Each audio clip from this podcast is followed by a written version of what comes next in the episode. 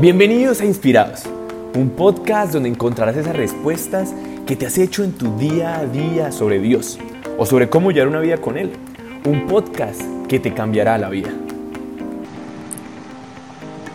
Bueno, bienvenidos a este quinto episodio de la segunda temporada de Podcast Inspirados.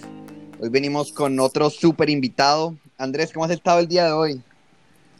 Juan Camilo, ¿cómo estás? El día de hoy estoy muy intrigado me parece que este tema es, levanta mucha, mucha pregunta, eh, a todos nos parece un poco difícil de tocar, es difícil de hacer. Entonces, la verdad, estoy muy emocionado porque hablemos de este tema, me apasiona mucho, me gusta mucho hablar de él y también qué chévere que tengamos a este invitado el día de hoy, Juan. Entonces, eh, pues se los voy a presentar. Su nombre es Santiago Felipe. Él es un misionero que conocimos, Juan Camilo y yo, hace más de cinco años, diría yo. Lo conocimos en la ciudad de Cali y básicamente se dedica a Dios. Es comunicador social, también tiene una maestría en Biblia y lleva más de nueve años entregándole su vida al servicio de los demás. Siendo misionero, les presentamos a, Santiago. Eh, Santi, bienvenido a Inspirados el día de hoy. Muchísimas gracias por la invitación, Cami. Muchas gracias por la invitación, Andrés. Eh, qué rico estar con todos ustedes y también con todas las personas que nos están escuchando en este momento con un tema muy espinoso, miedosísimo eh, y muy lindo a la vez. Entonces, bueno, vamos a ver cómo nos va. Qué susto, tengo susto, estoy nervioso. Bueno, antes de empezar, no hemos dicho cuál tema, simplemente dijimos, me gustaría que, lo, que cada uno dijera una palabra que es la primera cosa que piensa cuando le hablan de ese tema. O sea, Juan Camilo y Santi, ustedes cuando les tocan ese tema, ¿qué piensan? Una palabra. Santi, primero tú. Sexo. Complejo. Uy, sí, yo diría que es, es disciplina. Wow. Listo. Entonces, después de esas tres palabras, ¿qué tiene que ver con el sexo? ¿Qué tiene que ver con algo complejo y con disciplina? Pues es la castidad. La castidad es un tema que la verdad todos eh, las personas que intentamos caminar en Dios, intentamos construir esta vida espiritual, nos la han planteado porque no es algo que uno le nazca del corazón, sino que es algo que uno aprende y yo pienso que uno pues quiere empezar a hacer por algo. Ese es el tema que vamos a hablar el día de hoy. Así que, Santi, para empezar, me gustaría preguntarte, ¿qué es la castidad? Bueno, entonces, eh,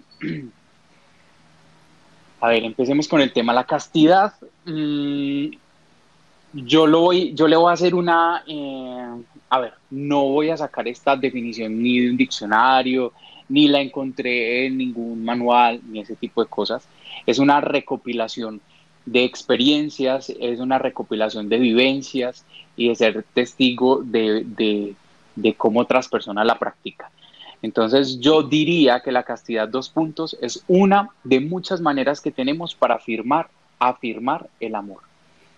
Es una de muchas maneras que tenemos para afirmar el amor. Es la afirmación del amor.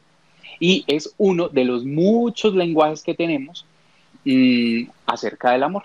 Mucho, uno de, los, de las muchas maneras y manifestaciones que tenemos de decirle a otra persona que la amamos, que la queremos y que estamos comprometidos eh, con esa persona. Entonces yo diría que hace parte de eso, pero no lo es todo. Está dentro de un paquete, dentro de un kit, y es un elemento de muchos elementos del amor. Sí. Y, ahora para las personas... Y con la sexualidad. Dale, Qué pena, Santi. Repetí esa partecita, porfa. Mm, que tiene que ver con la genitalidad y que tiene que ver con la sexualidad. Y por eso les digo que es un plano de muchos planos que tiene la complejidad del amor. En realidad, el, lo complejo no es el tema de la castidad. Acá lo complejo es el tema de amar, es el tema del amor, porque debajo de la castidad hay una, eh, hay una capa que cuando uno llega al fondo de, esas capas, eh, la esencia es amor. Y amar no es nada fácil.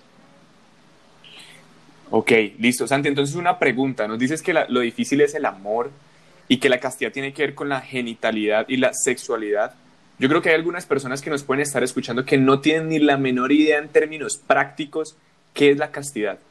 Entonces, ¿tú qué le dirías a esas personas? O sea, ¿cómo le explicarías? Si tú le dices, ah, yo soy casto, yo vivo una vida en castidad, ¿qué significa eso? Muy bien. Entonces, eh, esta definición inicial fue una definición general.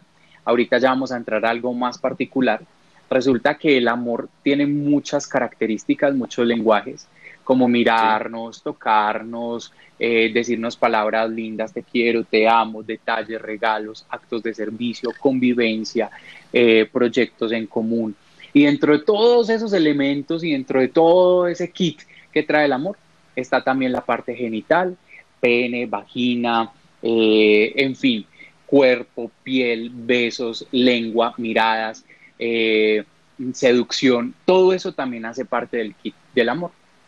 Entonces, dentro de ese kit del amor, esta parte de la castidad, eh, su base, como lo decía, es amar, pero cuando yo amo, yo te puedo afirmar de muchas maneras. Entonces, yo te puedo afirmar el amor acariciándote o tomándote de la mano o yo puedo acariciar, eh, o yo puedo eh, afirmar el amor mirándote y, haciéndote un guiño o picándote el ojo.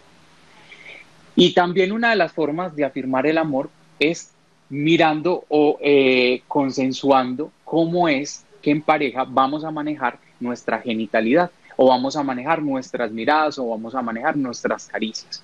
Entonces, por ejemplo, es probable que alguien diga, no, mm, no pues no me gustaría que nos diéramos besos públicos porque me parece que es más para lo privado. Otra pareja puede decir, no, lleguemos a este consenso. Me gusta mucho que nos demos, eh, más bien, pues que no importa si nos damos besos públicos o no, ¿cierto? También se puede consensuar la parte de la genitalidad. Entonces decir, mira, mm, no tengamos eh, relaciones sexuales o no hagamos el amor o no tengamos relaciones genitales. Mm, durante seis meses o durante un año o durante los primeros tres meses o no tengamos genitalidad eh, hasta que nos casemos o no tengamos genitalidad hasta, inclusive hay gente que no tiene genitalidad sino cada vez que está buscando un bebé. ¿Por qué? Porque esa es la manera de consensuarse en la pareja y es la manera en como también las personas, las parejas tienen para afirmarse el amor. Como hay otras parejas que dicen, no, o sea, si nosotros no vamos a tener vida genital activa durante nuestra relación, durante nuestro noviazgo, tú, si no son varias veces a la semana o si no, entonces a mí esta relación no me funciona, porque también puede pasar. Entonces, digamos así que todo eso entra en el kit de la castidad. ¿Por qué no he entrado a definir propiamente? La castidad es no tener relaciones sexuales hasta que nos casemos, porque yo creo que ese, esa definición está mandada a recoger. Es muy simplista y demasiado superficial porque la castidad va mucho más allá. La castidad hace parte de uno de muchos lenguajes del amor. La castidad tiene que ver con el amor. La castidad tiene que ver con las convicciones de cada persona, con el consenso al que llega cada pareja. Y la castidad no solo tiene que ver con un pene y una vagina. La castidad tiene que ver también con una mirada y tiene que ver también con un proyecto en común, con un proyecto de pareja. Así es. Santi, tú hablas, estás hablando mucho de la castidad cuando la vivimos en pareja pero por ejemplo tú o yo que estamos en soltería, que también experimentamos ¿Cómo así, que estamos en soltería, ustedes no saben si yo todavía estoy en soltería o no. no mentiras.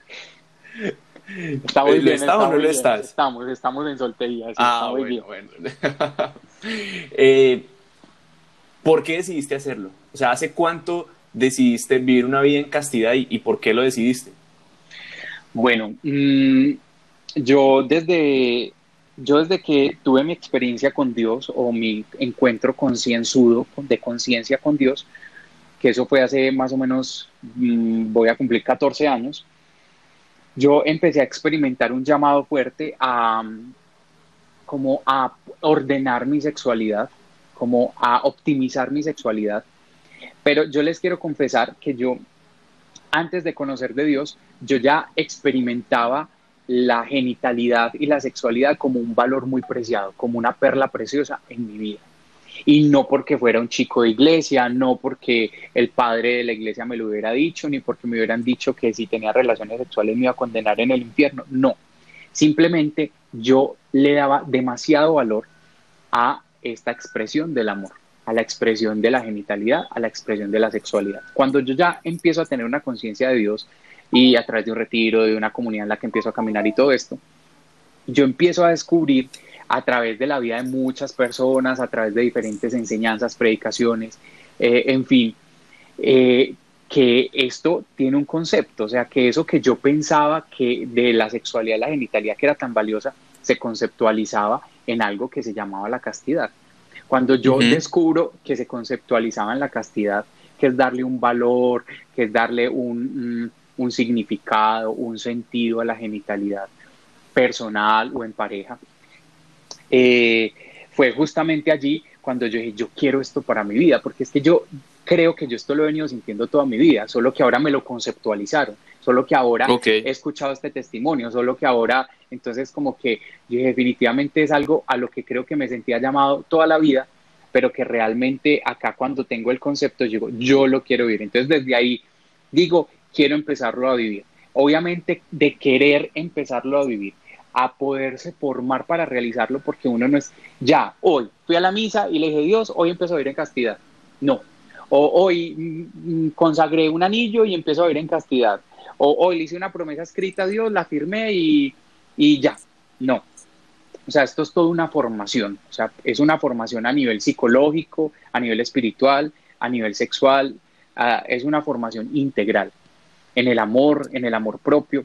Entonces, en la medida en que empecé, dije, quiero empezarlo a vivir, digamos así que me empecé a formar, empecé también a tomar unas decisiones que me llevaran hacia allá y habían otros momentos en que tomaba otras decisiones que me llevaban en contra de allá. ¿Por qué? Pues por lo mismo eh, que les estaba diciendo, porque uno carece de formación, carece de amor propio. Yo creo que las faltas más grandes que uno le hace a este propósito de la castidad son esas, la falta de amor propio. Cuando uno mm. Eh, rompe, por decirte de alguna manera, entre comillas, que tampoco me gusta eh, justamente esto, pero yo sé que es el lenguaje más popular, cuando uno rompe la castidad, eh, porque yo no soy de los que, crea que, la, que, creo que la castidad se rompe cuando tú te masturbas o cuando tienes una relación genital con otra persona. En mi concepto no se rompe, porque es que esto es una práctica y una lucha de todos los días. Es como si tú dijeras, porque hoy no logré conseguir el dinero para, para mercar en mi casa, nos vamos a morir de hambre. Hoy no lo conseguiste, hoy no comimos, pero seguro mañana sí lo vamos a conseguir y de pronto vamos a comer, porque es un proceso de vida. Entonces, en ese constructo del proceso de vida que les estoy diciendo, empecé a vivirlo con unos aciertos y con unos desaciertos, en medio también de, de en la medida en que me aprendí a amar más, eh, me capacitaba Dios más para, para poder vivirlo. Y en la medida en que mis complejos, mis inseguridades, mi falta de amor propio eh, salía a flote, en esa medida era que mm, la castidad no funcionaba tan bien. O sea que hace más o menos cuánto empezaste en ese proceso de querer vivirlo, así hubieran momentos eh, difíciles en, pues, en el proceso. 14 años hace 14 años. 14 años. Tomé esa decisión, hace 14 años eh, inicié en el proceso. Y es muy chistoso, eh, Cami y Andrés y todas las personas que nos están escuchando, porque cuando digo este, este número, la gente dice, ¿cómo así? O sea, y por ejemplo la gente de mi universidad, cuando estaba pues en la universidad y la gente que no, que no camina en la parte espiritual, porque generalmente los que tomamos esta decisión la tomamos eh, motivados por la espiritualidad y por la conciencia de Dios, y no solo los católicos, esto sucede en otras religiones también y en otras corrientes eh, espirituales. Así es. Entonces, eh, resulta que, pues, cuando yo decía esto a gente que, no caminaba con Dios o, que no era o que no aplicaba esta parte de la espiritualidad, decía, ¿cómo así? O sea, tú llevas 14 años sin tener una relación sexual y sin masturbar. O sea, tú llevas 14 años sin que se te pare. O sea, literalmente les estoy diciendo coloquialmente como me decían o como me pueden llegar a decir. Y entonces eh, yo, yo digo, no, o sea, no, para nada, o sea, yo siento deseo, eh, atracción, eh, tengo erecciones. Claro, eso es normal. Y, y, y, gloria a Dios las tengo, o sea, estoy vivo, ¿cierto? Eso quiere decir que en mi ser íntegro de, de mi parte sexual estoy funcionando y muy bien. Ahora, Santi, ¿qué hago con eso? Ya es otro cuento. Ah, ok. no, te iba a preguntar justamente por ese lado, porque pienso que hay personas que pueden decir, pero vení, yo veo que listo, eh, Santiago la lleva a la castidad, Andrés puede que también la practique, Juan Camilo igual, pero entre una persona que la esté practicando y la esté intentando, la esté volviendo como su estilo de vida, y otra persona que no, ¿en qué se va a diferenciar, digamos, esas dos vidas? En, en, de un aspecto muy general, y, según tu experiencia. Y antes de que conteste esa pregunta, me gustaría ahí no me ha quedado un poco claro qué es el vivir en, la, en castidad. O sea, hablábamos de que vivir en castidad era una forma de amar, pero entonces, y decías de que vivir en castidad no es como ah, vamos a esperar hasta el matrimonio. Entonces, o sea, al final, cuando uno le pone en esta opción de vida a una persona, ¿qué es lo que le estás diciendo? O sea, le estás diciendo, comprométete a qué en tu vida. Bueno, vamos a hacer acá un, un, caso bien práctico eh, para que esta parte quede como clara, sino que quería como profundizar en el concepto. Como ahorita les decía, no quería como que nos quedáramos solamente en, mira, eh, yo no me masturbo y no tengo relaciones genitales porque vivo en castidad. Dos puntos, vivir en castidad es no hacerlo hasta que estés en el matrimonio, porque yo creo que va más allá. El problema con este tema toda la vida es que lo hemos llevado, o sea, nosotros creemos que esto es un asunto de pene y de vagina, y ese no es el, la dificultad. La dificultad acá es que cuando no me amo, yo empiezo a masturbarme en un descontrol total, que me cosifico, que yo mismo me creo una máquina de placer, o sea, el pene a mí me sirve solo para, para satisfacer y para dar deseo. Entonces, esa es la dificultad. Cuando yo tengo una dificultad en el amor, una distorsión en el amor, yo creo que conseguir pareja es tener con quien acostarme cada vez que me den ganas. Y que, y que, cuando nos acostamos y cuando hacemos el amor y pasamos muy rico, la relación funciona. Pero cuando no, entonces la relación se está dañando. Y peor aún, cuando ya tu cuerpo no es como a mí me gusta y como me excita, entonces eh, ya no me funcionas como pareja. Entonces, la dificultad de la castidad, la dificultad del amor, por eso yo les decía, ¿qué es la castidad? La afirmación del amor, es una manera de afirmar el amor. Es decir, yo no, yo no tengo necesariamente que tener un acto genital contigo para amarte o para sentirme feliz en esta relación. O yo no necesariamente tengo que, si soy soltero, eh, masturbarme para yo decir, soy pleno porque es que estoy desarrollando el área genital de mi vida cuando me masturbo y así ya soy íntegro porque me estoy dando placer de vez en cuando. No, no, no, no. Ahí es donde, donde, donde empiezan las distorsiones, no. Entonces, con la pregunta directa eh, de Cami, pues, por ejemplo, en mi caso, ¿cuál ha sido la decisión? La decisión ha sido, pues, voy a intentar, voy a procurar no masturbarme. ¿Y por qué? Porque simplemente yo sé que mi vida no es solo placer. Y yo sé que el placer no solo está en mi, en mi glande, en mi pene. No, yo sé que el placer está en comer helado, el placer está en ver un atardecer, el placer está en tener una buena conversación. Esto que estamos haciendo acá, inclusive para mí es placentero, poder comunicar un valor tan importante y tan especial como es esto de lo que estamos hablando. Entonces, esa es una decisión de vida eh, que tomo. Ahora, hay gente que piensa, esto es castrar la, sexualidad, eso es que no vive la sexualidad. Hombre, ¿y quien dijo que vive la sexualidad era netamente masturbarme? Tal vez masturbarte ah, eh, puede ser un plano de vivir la sexualidad. En, la etapa, en una etapa psicológica del desarrollo, la, en la parte experimental sexual, generalmente, no siempre, generalmente, mm, las personas empiezan una experimentación, una autoexploración y llegan a la masturbación. Pero eso no implica que sea la única manera de explorar tu sexualidad, porque yo puedo explorar mi sexualidad cuando yo voy abrazo a Cami siendo Cami otro hombre, yo no me siento raro.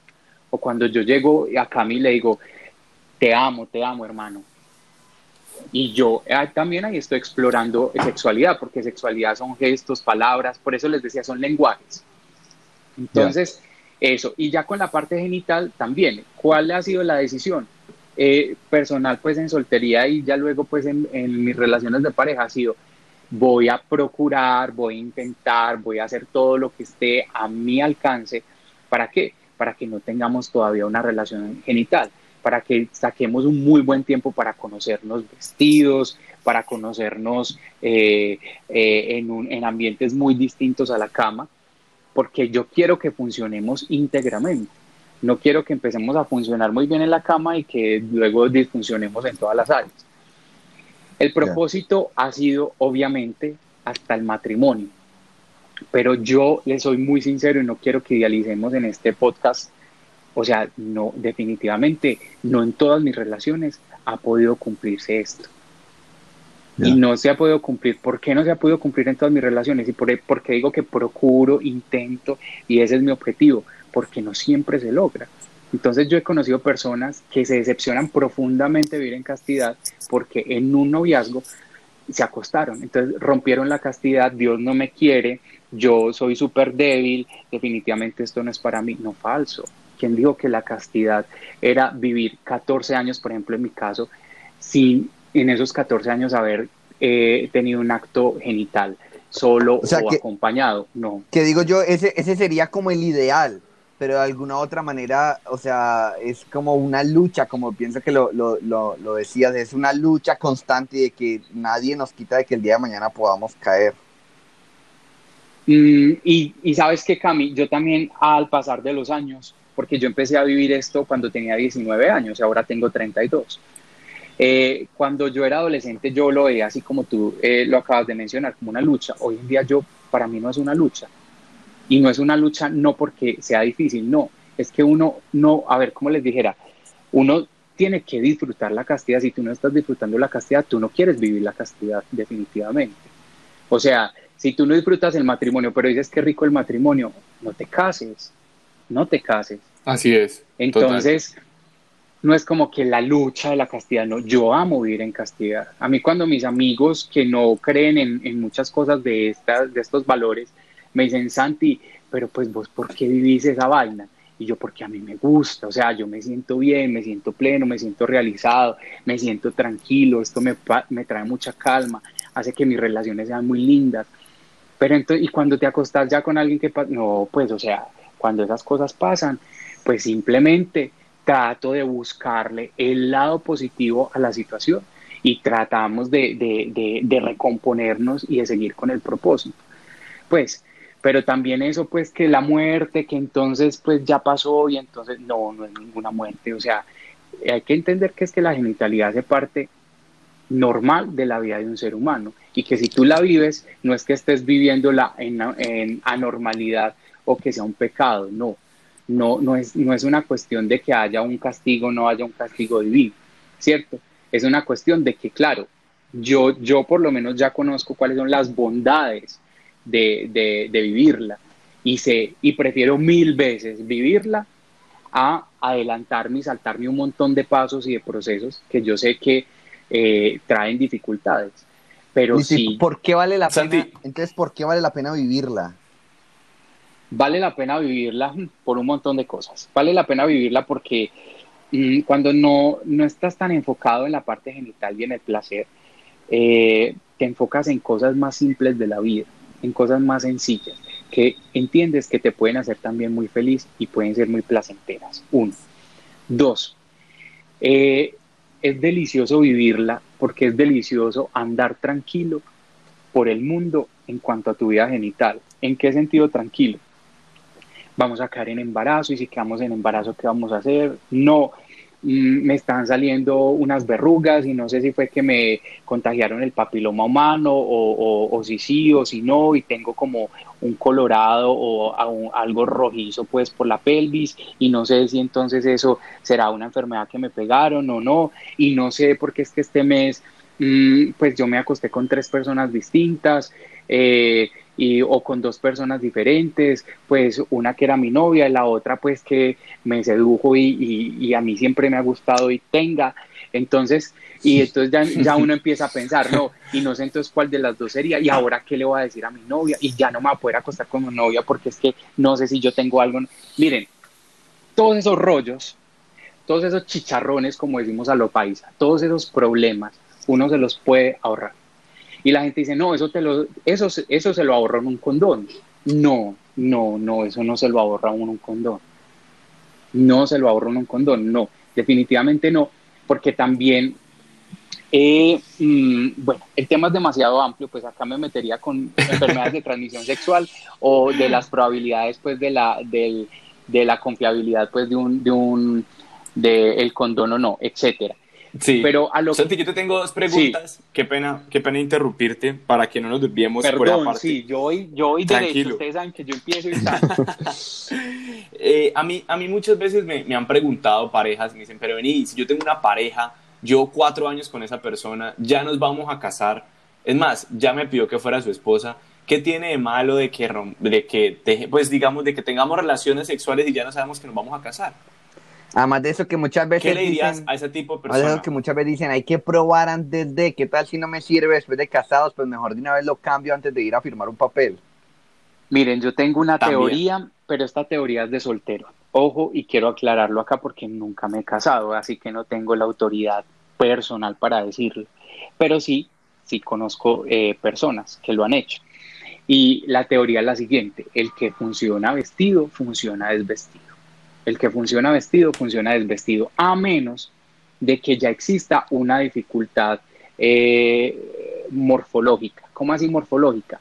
De forma o de estructura eh, anatómica, que también ya lo, ya, eh, lo, he, lo he escuchado alguna vez de personas que han vivido en castidad y cuando se casaron empezaron a tener sus relaciones sexuales y resulta que la mujer tenía una dificultad eh, que le dolía demasiado tener relaciones sexuales y era pues un, Mm. una dificultad horrible o, o que el hombre tiene dificultad, pero ya eso son dificultades ya, digamos, anatómicas, o sea, ya son otro Sí, específicas. específicas y que se supone que si tú eres sincero con la pareja, tú le vas a decir, no, mira, es que yo tengo una dificultad en el pene, que tal cosa, tal otra. En el caso de la chica que no tenía cómo saber que tenía esta dificultad en tener relaciones porque no las había tenido, pues bueno, hay que empezar a trabajar como pareja juntos en eso. Porque, ojo, Y esto puede pasar así, pero esto también puede pasar después de 20 años de casados, en que, Claro. en que pueda suceder algún tipo de situación eh, de enfermedad, de daños colaterales, etcétera. Santi, y la otra pregunta que te hice con respecto a la pareja que lleva cuatro años de noviazgo, ya están comprometidos y pues quieren empezar a tener relaciones sexuales de una vez, ¿qué les dirías? No, pues que no, que se esperen. Si Sí, ya se han digo- esperado ¿Por cuatro años y se van a casar de acá a ocho meses, ya que se esperen, pues, o sea, ya, es que ya, o sea, se han esperado un montón. Aún Ahora, si hayan esperado un año, dos años, yo también les diría Ah. que se esperen. Si ya esperaron Ahora, lo que sea. sí, sí, sí, sí, sí, independiente pues de lo, del tiempo. Pero ¿cuál sería la razón? ¿Cuál sería la razón del por qué esperar? No, no, no. Ahí, pues, en ese instante. pues, la verdad, mi gran razón en este momento sería como que, pues, ya han esperado lo más, esperen lo menos, punto. Pues, o sea, ya, ya han fortalecido esa parte durante tanto tiempo, pues, o sea, ya que la van a quemar ahora.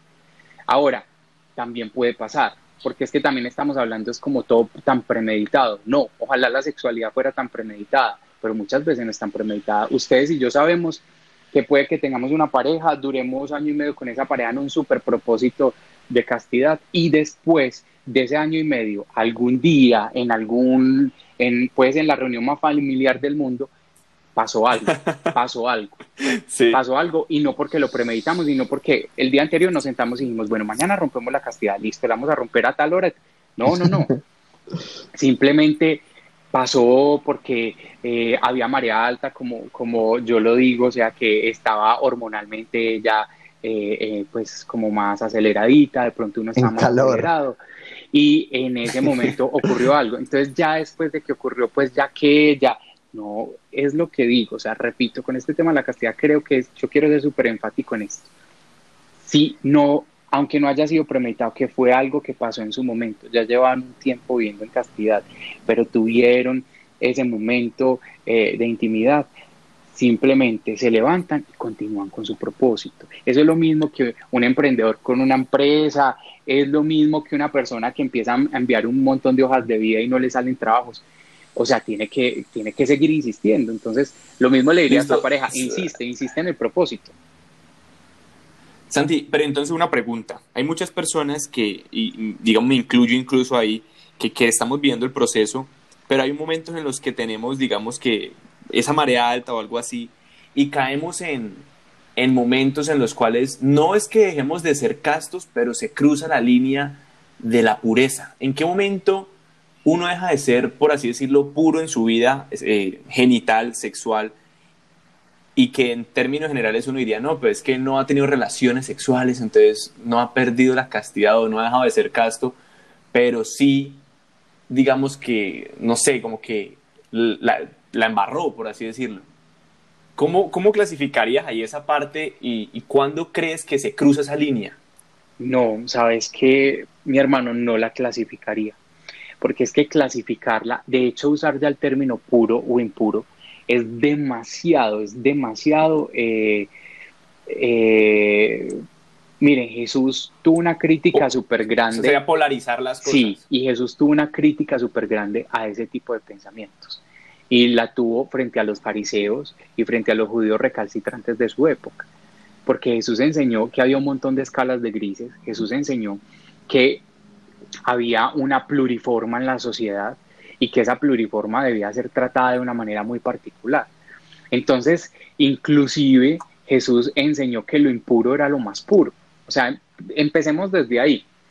O sea que el que en este momento esté teniendo una vida totalmente desordenada, para Jesús, ese es, ese es al que Jesús le pondría el ojo justamente. Entonces, observemos en este, en, bajo estas circunstancias, esta perspectiva que les estoy dando, pues ya metí por acá al, a Jesús. Sí. Eh, bajo esta perspectiva, mm, yo creo que es incorrecto hablar de pureza o impureza. Porque cuando yo no me siento puro, yo no me siento digno. Cuando yo no me siento digno, yo no me siento amado, ni por mí ni por Dios. Y cuando yo vivo en desamor, es cuando yo cometo los peores errores a nivel genital y sexual. Ya. Entonces, o sea, creo que no, que no, ese, esa no es la forma. O sea, entonces la castidad, me encanta eso de, y podríamos como concluirlo diciendo que la castidad nace del amor que nos tengamos a nosotros mismos. Así total. Sí. Y pues y a Dios, obviamente. Sí, sí, sí. Yo, yo como lleno mi tanque del amor, yendo a beber del tanque mayor de, de, Dios. ¿Y cómo hago para yo llenar del tanque del amor al otro a tal punto que el otro sienta que lo estoy afirmando tanto en el amor, que este lenguaje lo podemos guardar para otro momento? Cuando yo voy y me lleno del tanque de Dios. Yeah. O sea que cuando, digamos, alguien te pregunta que qué haces para permanecer en este camino, la principal fuente sería Dios, es decir, la oración. Eh, sí, entre varias cosas, ¿cierto? ¿Cómo le, pides oración... a Dios, ¿Cómo le pides a Dios la gracia? Solo le dices, Dios, ayúdame a hacer casto y ya. eh, no, miren, yo hace algún tiempo cambié como mi oración. Yo no le pido casi cosas a Dios. Realmente mis oraciones son como mmm, una algo muy como romántico con Dios. Yo tengo una relación muy romántica con Él, en la cual eh, oraré es decir, ve, sos tan hermoso, yo estoy tragado de vos, que es esto tan hermoso, eh, gracias por esto, gracias por ese jugo de piña tan rico de, del almuerzo, literal, yo les estoy hablando en este momento literal, no estoy exagerando, o gracias, qué mañana tan deliciosa, qué frío tan rico, esta cobija tan rica, o sea, esas son mis oraciones con Dios, son así como un deleite de amor. Eh, hace mucho tiempo dejé de pedirle por este, por este tipo de circunstancias, porque cada vez que yo le pedía por esto, yo sentía que Dios me raqueteaba, así le llamo yo, me raqueteaba la oración, o sea, me la devolvía y me decía, no me pidas algo porque tú ya sabes que es lo que tienes que hacer, o sea, realmente es como que, o sea, yo, yo ya te llené de gracia, tú eres mi hijo, o sea, tú tienes mi ADN. Acá el asunto es, usted ya sabe lo que tiene que hacer. O sea, si esa persona solo le gusta para eso, esa no es la persona, y aléjese de ahí ay, no, pero es que de pronto funciona. No, si solo mm, me gusta en ese sentido, pues eh, eso es lo que yo quiero realmente. Y si eso es lo que yo quiero, pues simplemente no, o sea, yo tengo que tomar una distancia. Santi, Entonces, Santi justamente de eso te iba a hablar, antes, ya casi para ir concluyendo. ¿Qué pasa con las parejas en las cuales uno de los dos tiene el propósito y la firmeza de, de querer vivir esta, este camino y la otra persona no. Y, y, de la mano de esa pregunta, y también me gustaría hacer una ahí, y es, bueno, entonces a una pareja le recomendaría entonces vivir en castidad, ¿verdad? Y... Mm, Desde luego, lo okay. recomiendo. Pero también les quiero decir algo, si hay parejas que no están de acuerdo con este tema de la castidad, que quieren vivir su genitalidad, les pido un gran favor si están escuchando este podcast y es que no se alejen de Dios. Porque es que no puede ser que por no estar, por no estar viviendo en castidad, eso sea motivo para alejarse totalmente de Dios. Que por un área de su vida alejen todas las áreas de su vida. Eso no es justo. Entonces también quiero decirlo, Total. quiero decirlo porque conozco muchas personas que llevan muchos años en la fe y dicen, no, no voy con esto y no voy, pues yo ni te voy a convencer, ni te voy a meter un chip, ni tampoco te voy a decir que te vas a condenar en el infierno, porque no tengo esa potestad para decirlo. Y tampoco creo que Dios esté pues furioso porque tú tienes una genitalidad activa, porque es que finalmente eso a Dios o no Dios, eso no se trata de ofender o no ofender a Dios, eso se trata de tú cómo estás conduciendo tus relaciones. O sea, el mayor beneficiado eres tú o el mayor desbeneficiado eres tú en tu relación de pareja. Que a veces metemos mucho a Dios. No, es que yo, yo quiero ir, yo no quisiera vivir en castidad, pero es que Dios, no, Dios está tranquilo donde está. Usted no se preocupe por él, preocúpese por usted. Entonces, ¿qué le dirías a esa pareja, Santi? que uno de los dos sí la quiere practicar y el otro no. Y ya eh, a esa pareja que uno la quiere practicar, el otro no. Miren, mm, yo lo he vivido en carne propia. Eh, he visto también muchos casos, he sido testigo de muchos casos. Mm, y les voy a contar, digamos, como las posibilidades que he conocido hasta este momento. Posibilidad número uno, se terminan, terminan terminando la relación, cortando la relación, porque tienen ese propósito distinto. Ahora, sí. la gente dirá, pero es que es un área de la vida. Tú mismo ahorita lo, yo mismo ahorita lo decía acá en este, en este podcast. Es una, es un área de la vida. Voy a terminar solo por un área cuando el resto funciona bien. El cuento acá está en qué tan importante es esa área y qué tan importante es esa negociación para, esa, para tu novio o tu novia. Porque puede que para él o para ella sea tan importante, tan valioso, que sea un motivo y hay que respetarlo, pues eso hay que respetarlo. Es como la persona que dice, yo no soporto una persona desordenada y uno dice, ay, pero es que eso es una bobada, es buena gente, está, ta, ta. Pero si tú no eres capaz de soportarlo, eh, bueno, eso es demasiado importante para ti. Entonces, cuando esas cosas pesan tanto, lo que he visto es que se separan o cortan la relación. He conocido también el segundo tipo de parejas que mm, una, una persona dice no, la otra persona dice sí, pero la, pero la otra persona empieza como a darle a entender, a instruirlo, a conocerle, mira, esto es bueno por esto, esto es bueno por aquello, y la otra persona se enamora de esta práctica, de esta virtud, y empieza a vivirla. También lo he conocido, también lo he conocido. Y también he conocido personas que ella sí, por, digamos algo, un ejemplo, ella sí, él no, pero ella termina yéndose con el no de él, o sea, ella termina cediendo y terminan viviendo, termina ella renunciando a su propósito de la, de la castidad y teniendo una genitalidad activa, ¿cierto? En todo caso, cuando pareja pareja, alguno de los dos tendrá que renunciar, alguno de los dos tendrá que renunciar a su escala o a ese valor, o sea, renunciar a tener una genitalidad activa durante la tener una genitalidad activa durante el noviazgo, o sea, porque esa persona haya decidido eh, o haya renunciado a, alguno de los dos. Tiene que haber algún tipo de renuncia por parte y parte. Así es. Santi, ya para concluir, ya digamos que para cerrar el tema, ¿qué te gustaría decirle a las personas que nos están escuchando a manera de conclusión? ¿Con qué te gustaría dejarlos y, y, ya concluir ese tema el día de hoy? Me gustaría dejarlos, pues no sé, con varias ideas. Voy a tratar de resumirlas. La idea número uno, la castidad es uno de muchos lenguajes del amor. No la totalicemos tampoco. Segundo, la castidad es preciosa, es preciosa. Aunque no hay que totalizarla, es una virtud que trae demasiadas bondades para la vida personal y la vida de pareja. Muchas de ellas son amor, amor puro, amor puro, amor verdadero, amor del bueno. Tercero, es importante que entendamos que la genitalidad y la, y la sexualidad, el coito, el placer, el deseo, no es malo, es algo muy bueno y que Dios hizo hizo para celebrar el amor, hizo para vivir ese lenguaje del amor. Entonces tampoco tenemos que satanizarlo. Que la gente es como que, ay, hablaron de que lo hicieron muy bueno. No, no, no, qué, qué mal eso. No, ¿por qué? Porque qué rico que lo disfruten, qué rico que lo vivan, porque eso hace parte de Dios, ¿cierto?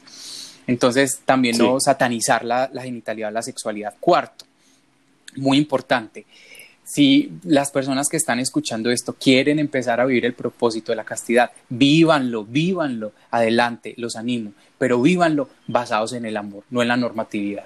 No lo vivan ni porque se van para el infierno o porque viviendo en castidad en, en, sus grupos los van a ver como los más santos o Dios le va a guardar la mejor habitación en el cielo. No. Viva la castidad porque usted se ama y porque usted quiere amar, quiere llevar el amor a unas dimensiones más sublimes vívalo por que esa sea tu motivación. Ese, ese eh, cuarto punto. Eh, quinto punto, y quiero decirlo con gran énfasis, una persona que tiene una autoestima destruida, una persona que tiene una autoestima baja, va a ser muy difícil que pueda vivir una sexualidad eh, plena. Y una sexualidad plena no implica que el que no tiene genitalidad vive una sexualidad plena. No, hay gente que no tiene, no vive genitalidad y tiene una sexualidad también distorsionada. Porque el hecho de que yo sea abstemio o el hecho de que yo no lo sea no implica que cualquiera de esos dos sea que yo tenga una sexualidad sana. La sexualidad se sana a través de la, autoestima. Y para un creyente, sexto punto, la autoestima se sana con el triángulo amoroso de Lucas 10:27. Y Lucas 10:27 dice, ama a tu prójimo como a ti y ámame a mí. Y si tenemos ese triángulo amoroso, que tú me amas a mí, tú vas a ser capaz de amarte a ti. Y si eres capaz de amarte a ti, vas a amar a los otros. Y esos otros van a terminar amando a mí. Y ahí vuelvo yo y te doy amor y tú le das amor a ellos y ellos me dan amor a mí y el triángulo perfecto. Entonces, eh, Lucas 10:27, ese triángulo amoroso, nada más albífico y sanador que tenerlo presente. Amén. Santi, de verdad, muchas, muchas, muchas gracias por este episodio. Eh, creo que nos extendimos esta vez un poquito más de lo normal. Perdona a las personas que nos están escuchando, pero creemos que este tema tenía tantas aristas, tenía tantos puntos por donde tocarlos que eh, valía la pena. Y más si de parte de Santi, que, tiene tanta experiencia viviéndolo, practicándolo, pero también de forma teórica. Entonces, gracias Santi por este espacio, por acompañarnos en Inspirados el día de hoy. Y, nada, a pedirle a Diosito que, que todas las personas que lo escuchen algo se les quede y de que de lo que se les quede lo puedan compartir. Así que gracias también a todos los que nos acompañaron. Y nada, Santi, de verdad, gracias por este espacio. Muchísimas gracias a ustedes por la invitación. Eh, gracias eh, también como por unirnos y también dar a conocer este tema que yo sé que para muchas personas también es muy desconocido. Eh, y, decirles pues que sí se puede, hombre, sí se puede, claro que sí, acá hay tres hombres que estamos tratando de vivir al 100% esto y no porque nos tocó, porque fue una decisión personal y una decisión totalmente enamorada de lo que implica vivir esta, esta, esta condición o este valor tan precioso esta dimensión del amor, como lo dijiste ahorita. Santi, muchas gracias, saludos para todos. Dios los bendiga. Saludos también de Juan Camilo que salió en este momento. Espero tengan un excelente resto del día y nos vemos en el próximo episodio. Claro que sí. Chao, chao. Dios los bendiga.